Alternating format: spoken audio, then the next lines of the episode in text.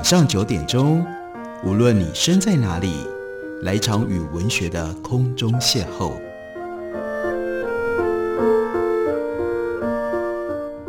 杨照谈书，邀您一同遨游文学世界，认识古今中外的经典之作。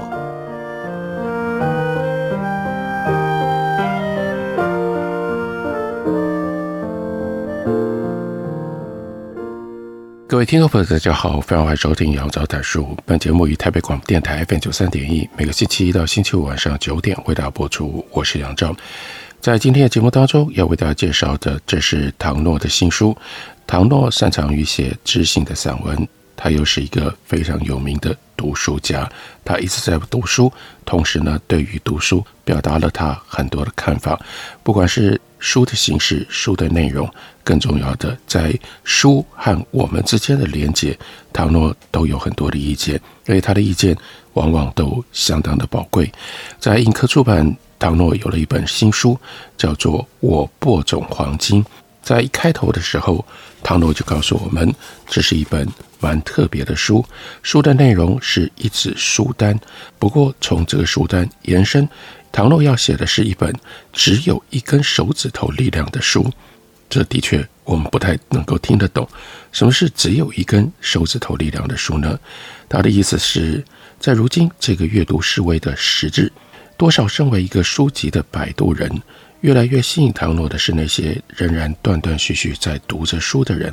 他就说，尤其我仍然偶尔会看到谁提起某一本已经罕为人知、如不曾有过的美妙之书，我竟然会生出莫名其妙的。受宠若惊之感，尽管自己毫无立场。我说：“我晓得，我所余不多的能耐和时间，应该集中于这些同类之人的身上。”接下来，他用了日文汉字所写成的，叫做“背中压”，说的是在人背后推他一把。如今阅读再没有那么容易持续，因为生活里总是有太多的事在发生。只是这些太多事啊，真的不见得是必要的。于是，唐诺以他接近完整一生的生命经验指证，很多我们当下以为急迫如索命的事，其实半点都不急，甚至不理都可以。阅读的善念却是稍纵即逝。在这样的一个时间点上，唐诺说：“我总是想，如果有人恰好在背后推他一把，轻轻的，就只需要用一根指头的力量，也许那一刻，这个人就真的。”坐下来读书，读什么呢？读唐诺在这张书单上所列出来的书。例如说，很特别的书，那就是《圣经旧约新约》。在这本书里，唐诺的每一篇文章有同样的开头，都是为什么要读？为什么要读圣经？这个问题真正要问的是：如果你并不是一个基督徒，你不是因为宗教信仰的理由，还需要读圣经吗？我不知道大家的答案是什么呢？唐诺的答案是：最好你还是读一下。如果你想要稍微深沉、稍微完整的了解我们眼前已然的这个世界的话，那笼统来说，一生最好有三五回，在不同的年纪，感觉自己面对着所有不同的生命处境，这不是一个很难的实践。我们先来说书籍的一种形态，一种书。和它周遭世界的关系，可以称之为像极了河流的书籍。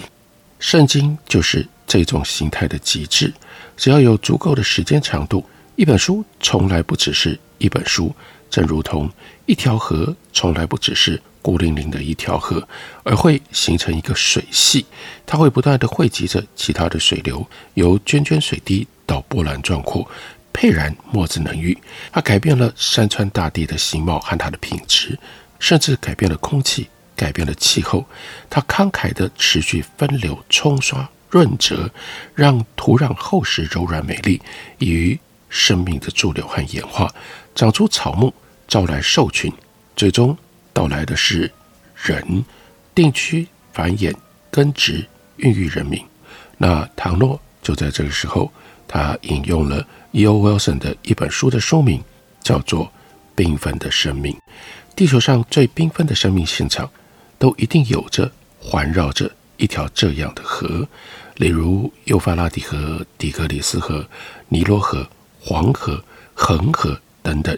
人回想自身的来历，筚路蓝缕，有的时候会激动到称呼这样的一条河为母亲，说它是一切生命的源头，而不仅仅只是一个神而已。这种水系的河流模样的书籍形态，就把我们带回到书籍的最原初时日。书籍没有单一作者的时日，在很长的一段时间当中，人的书写不是为了要完成一部作品，只不过是单纯的。记忆保存，想要记下一段思索、一个经验、一个故事，而这样的叙述也是注记的、开放的，允许他者，尤其是一代一代的来者，在这上面修改增添，在这个思索之上继续思索，这真的一点也不为奇，只是延续，因为在人发明出文字之前，人以口耳传说的方式就已经如此进行了百万年了。像是中国的《易经》，作者究竟是谁？相传是伏羲此人先创造出八卦这个神奇公式，然后周文王姬昌在坐牢的时候，把它开展分解成更细致的六十四卦，日后再由孔子以文字反思它、说明它等等等等。但这当然是假托的、简略的。后来的人喜欢这么做，好让自己放心，并赋予书。某一种神圣性来保护它，来坚固它。所以，古希腊的两大流传史诗由盲诗人荷马署名。不过，希腊人又狡猾地说，荷马同时诞生在七个城邦，好像有七个城邦的万千个分身。至于圣经，犹太人干脆说是由圣灵所写的。很后来，在进入到单一作者的封闭性书籍时代，如此修改、增添和再思索，其实。并未停止，只是转而在书籍以外来进行。要想比较具象地见识一下可能的川流纵横、壮阔模样，建议你去找一家大型的书店，越大越好，看看奉圣经之名，或者是奉 Karl Marx 之名所呈现的相关书籍，幅员之广，还有它的图像，也可以在搜寻引擎上打 Bible，或者是打 Karl Marx。他说：“我的感觉是自己当场秒为一束，满心有以有癌逐无癌的疲惫感。书就不只是这一本书，书并不结束于书写者最后的句点，而是动态的由这本书和他所有的读者所共同完成。不少人从这个角度来问、来探索，包括已经去世了的书的大搜寻者、大诠释者 Umberto Eco。”我想，这是追问书和现实世界的千丝万缕关系，而不是评价书的好坏。影响力最大的书和最好的书，这是不尽相同的两件事。有时不尽相同到让人心生不平。例如说，二十世纪影响力最大的书——弗洛伊德的《梦的解析》。唐诺说：“我应该没有看错，这一不尽相同正在持续扩大，影响力位移也似的。”向着通俗的那端而去，和书的内容好坏借灵背反，以至于当百尼孤寂卖得像卖香肠一样，Garcia Marquez 这个作者他自己不是开心，而是惊愕，带着一点自己八成做错了事的感觉。在这里，唐诺接着引用了 h e r t o n 的名言，他说：“历史同时敲千家万户的门，哪一扇会打开？”这谁会知道呢？而旧二的这位作家 h e r t o n 我的过去与思想也包括在唐诺他这次给我们的书单当中。我们也快速的插来讲一下，为什么要读 h e r t o n 的回忆录《我的过去与思想》呢？唐诺给我们的回答是：我希望这理由就够了。这是我所知道书写史上最好的一部回忆录。他说，胜过甚至是远胜。那些更知名、更传世的，例如说奥古斯丁、卢梭、沙多布里安，还有因此意外拿了诺贝尔奖的丘吉尔，借大师之言再多加一点重量。Isaiah Berlin 曾经说，这部书，也就是赫琛的《我的过去思想》，是整个十九世纪最伟大的自由主义之书。不过，唐诺还要再补，我内心的另一个声音说这不够。在台湾，比方说，曾经有相当一段文学时期，我们并非对十九世纪旧恶不感兴趣，也有深深浅浅的个别涉猎，但我从没有碰过一个稍微认识何曾或曾经不经意说起这个名字的人，这很令人沮丧，但理智上并不意外。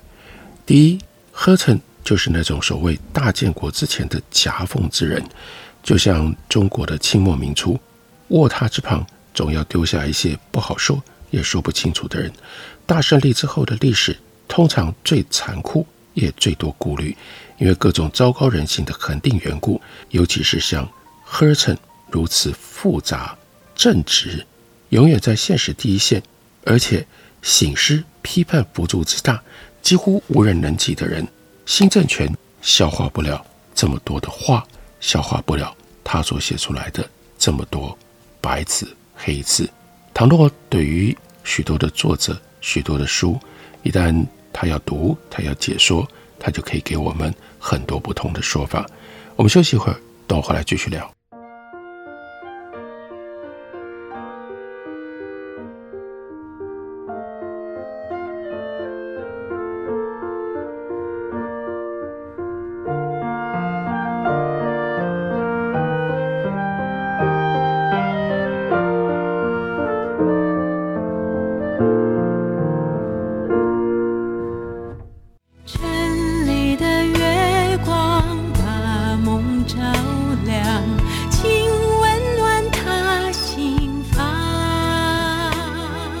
大家好，我是于台烟，听见台北的声音，就在台北广播电台 FM 九三点一 AM 一一三四。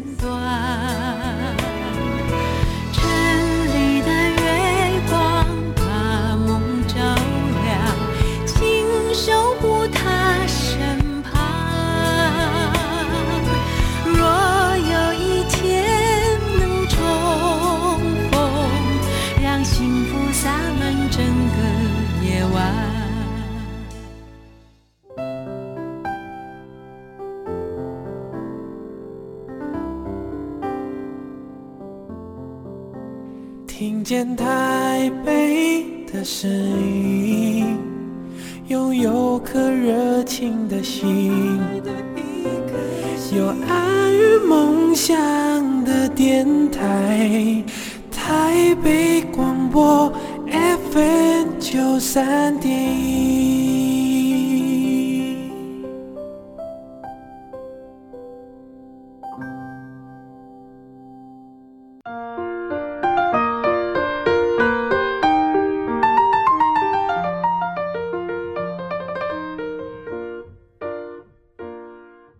感谢你继续收听《杨照谈书》。本节目以台北广播电台 FM 九三点一，每个星期一到星期五晚上九点，为大家播出到九点半。今天为大家介绍的是一本谈书的书，唐诺所写的，印刻出版的新书《我播种黄金》。在这本书里，唐诺希望透过一根指头的力量，推着已经对于书有兴趣的人，例如我们节目的听众，推你去看一些值得看。可以再看的书，例如说旧约圣经、新约圣经。我们再回到唐诺如何推我们去看看圣经。他告诉我们，人向着未知，向着眼前的迷雾一片，摸索着前行，一直都是这样。会选择走上哪一条路，鬼使神差。如拉丁美洲大解放者玻利瓦尔的感慨：“我这一生完全是鬼使神差。”个人如此。卡尔维诺说过：“某一天，你搭上这班车，而不是那班车；你向左走，而不是向右走。人好险，或好可惜，差一点就做不成现在的自己。而你甚至并不知道自己做了选择。比个人更缺乏自觉、缺乏意志的集体更是如此。尤其在人类世界才开始的时刻，各个社群、各个国度的人被抛掷扔在不同的生命现场。”先看到什么，眼球被哪一点惊异景象紧紧地抓住，用什么样的猜想、什么样的假设进入世界，携带着哪一个基本的图像前行等等，基本上都算是走得通，但并不是非此莫有，更非不可替换。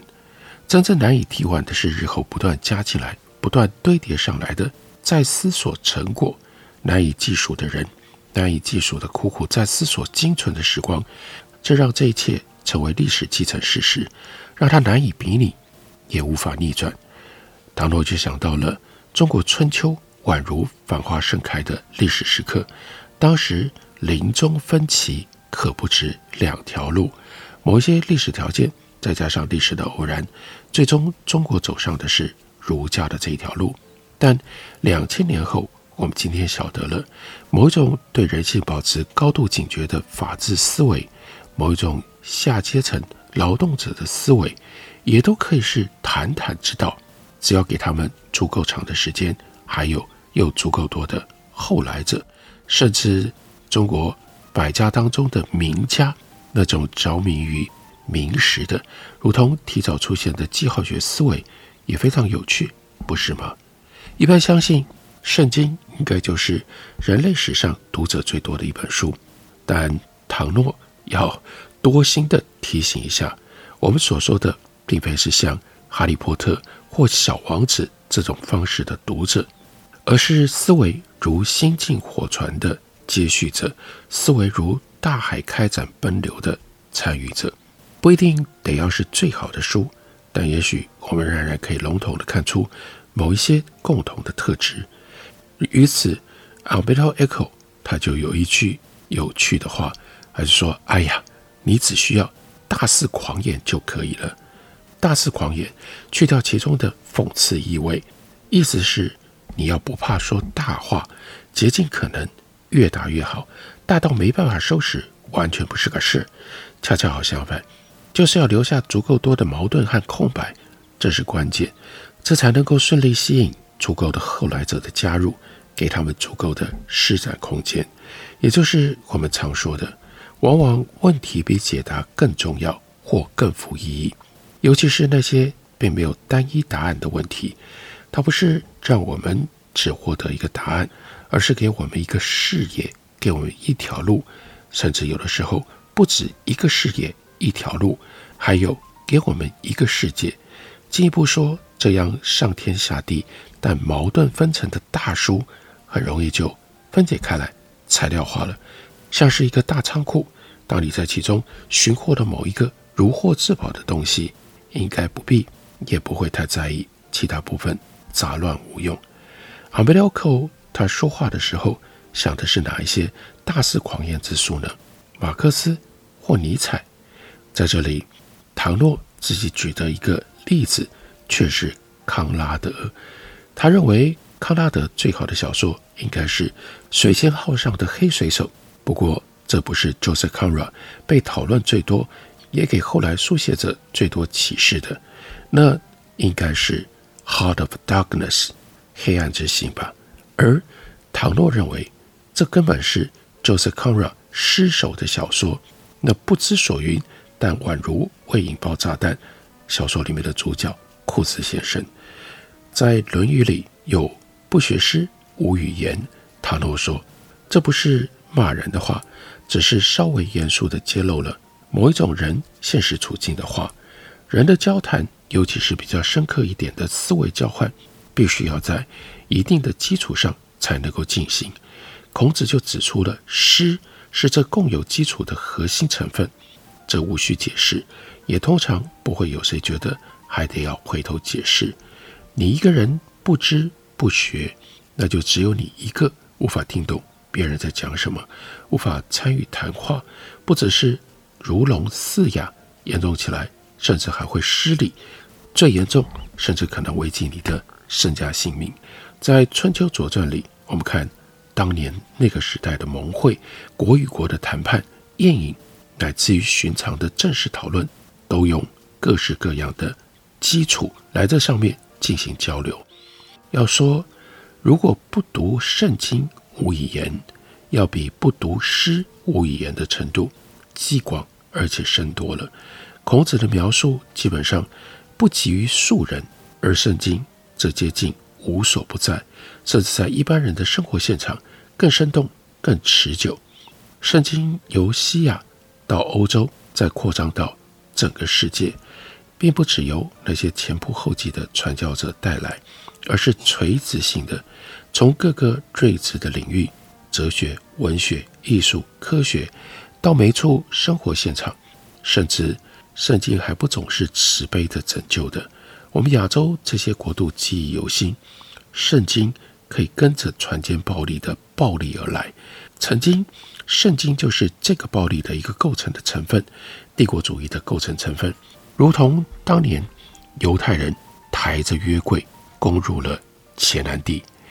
唐诺的文章接着一转，转到了他的祖母大人。他说：“我祖母谢简阿贵，清末生，教育程度是私塾而不是学校，身份证上注记的是士字，信仰是传统崇拜，再加上佛教。”每年初一十五两次吃素等等，但由于台语并没有星期几这个说法，所以他一生日用不知，都是说拜跪拜跪拜跪，那不就是礼拜几吗？他还晓得礼拜日那是不上班不上学的日子，不过他不会知道这是源自于圣经创世纪的上帝，这也不妨碍他礼拜天。仍然打四色牌、打麻将。是的，圣经无所不在，或者说这几世纪的人类世界，它的主体是读圣经的欧洲人所走出来的世界。当然，圣经浓度最高，人们如同期待着它过生活的日子跟时代是已经消失了。事实上，欧洲自身是所谓世俗化最快、最彻底的一块地方。唐诺说：“我喜爱的英国学者 Garton Ash 就指出，从严格的宗教崇拜意义来说，如今西欧最大的宗教其实已经是伊斯兰教，而不是基督教了。没有任何东西能够躲得过历史的变迁。像李维斯托所说的，时间就是流逝，流逝的也包括神在内。两千年下来，各个睿智界的思维跟创造已经走得太远了。”那么圣经还必须读吗？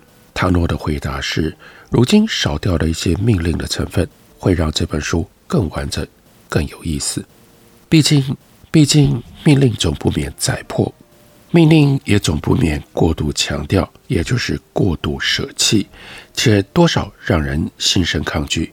如今我们也许可以更趣味盎然地来读圣经，起源确实像。博赫斯所讲的那样，往往反而误导我们，起源不见得那么重要，或者说认为圣经重要的那个时代，那种思维已经不在了。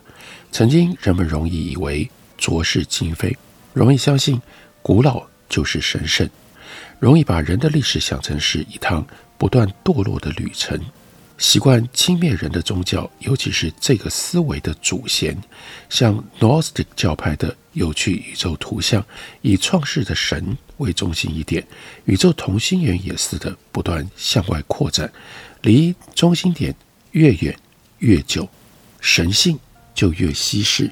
而今天，这则往往是某些人的唬人把戏，记出起源只是炫耀。哎呀，你知其一，我还知其二的。装逼行径而已。新书海一样，作为当前人类世界最重要的一处起源，圣经因此不必是一部最好的书，但圣经是吗？是的，这是非常非常好的一本书，而且圣经如此的特别。借由这种方式，唐诺想要在背后推我们一把。我们当然都听过圣经，我们也许也接触过一点点圣经的篇章。但是我播种黄金里的文章，唐诺就刺激我们，哎，现在该来看看，重看看圣经旧约新约到底都说了什么，记录了什么。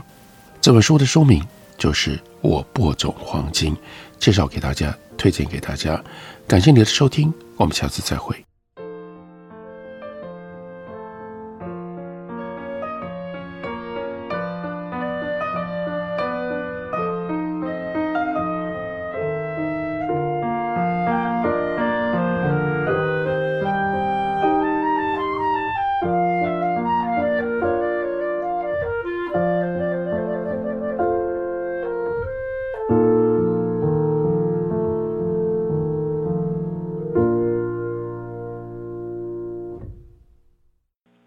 拨的电话无法接听，请稍后再拨。The number you have dialed is not available. 好想找人说说话哦。我在开会，等下打给你呢。需要的时候，怎么你们都不在身边？一九二五依旧爱我，卫福部二十四小时安心专线一直都在。生活没有过不了的难关，珍惜生命，拥抱希望。